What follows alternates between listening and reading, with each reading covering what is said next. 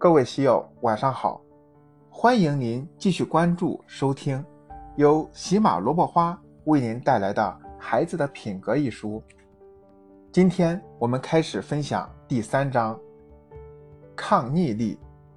抗是抗击的抗，逆是逆境的逆，力是力量的力。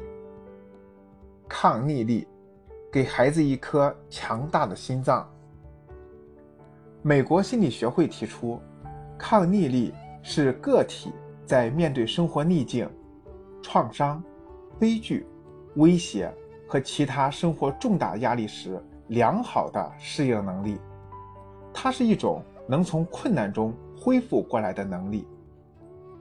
抗逆力强的孩子，通常能够和除父母之外的成人和关心他们的人产生强烈的社会支持联系。和情感联系，因此，作为父母，我们可以通过在家庭生活中对孩子施以积极正面的影响，提升孩子的抗逆力，让孩子在面对困难时不轻言放弃，成为一个积极、自信、乐观、向上的人。好，我们开始进入正文，第一节：培养不轻易言败的孩子。先引入一个案例。二零二零年十一月三日下午，第二十五届三星车险杯世界围棋大师赛三番棋决赛的第二场比赛进入最后的决胜阶段。参赛选手一位是中国二十三岁的棋手柯洁九段，另一位是来自韩国的被誉为最强零零后的二十岁的申真旭九段。巨大的比赛压力让双方一改平时滴水不漏的状态，在对弈中出现了不少失误。此时，棋局变得更加焦灼，棋盘也越来越小。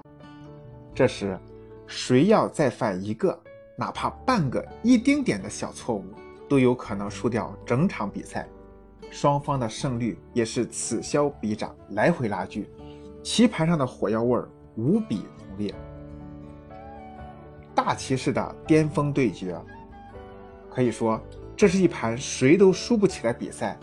如果柯洁胜出，那么这将是他个人的第八个世界大赛冠军，同时他也会成为世界上拥有八个大赛冠军头衔的最年轻的纪录创造者，追平了上一代中国围棋领军人物古力九段的辉煌战绩，而且。这也将是他第二次在决赛中零封申真旭九段，捍卫自己世界第一人的称号。与此同时，身处韩国对局时的申真旭九段更输不起。如果他输掉这局比赛，不仅意味着他与大赛冠军失之交臂，更为关键的是，他将再一次败给柯洁这位老对手，成为韩国棋迷眼中的罪人。申真旭九段是最近几年迅速崛起的一颗棋坛新星，特别是在过去的一年中，其战绩无比显赫，在各项国内国际大赛中所向披靡，一败难求。全年下来，以高达百分之九十三的胜率，成为该年度围棋界的一个神话式人物。要知道，他的对手个个都是叱咤风云的大棋士，且其中绝大部分。都处于自己职业生涯的巅峰时期，这个近乎神话般的胜率，足以使他成为人类围棋历史巅峰之上的那个人。此时他年仅二十岁，因此很多人说，申真旭九段一统天下的时代已经到来，柯洁九段将成为明日黄花。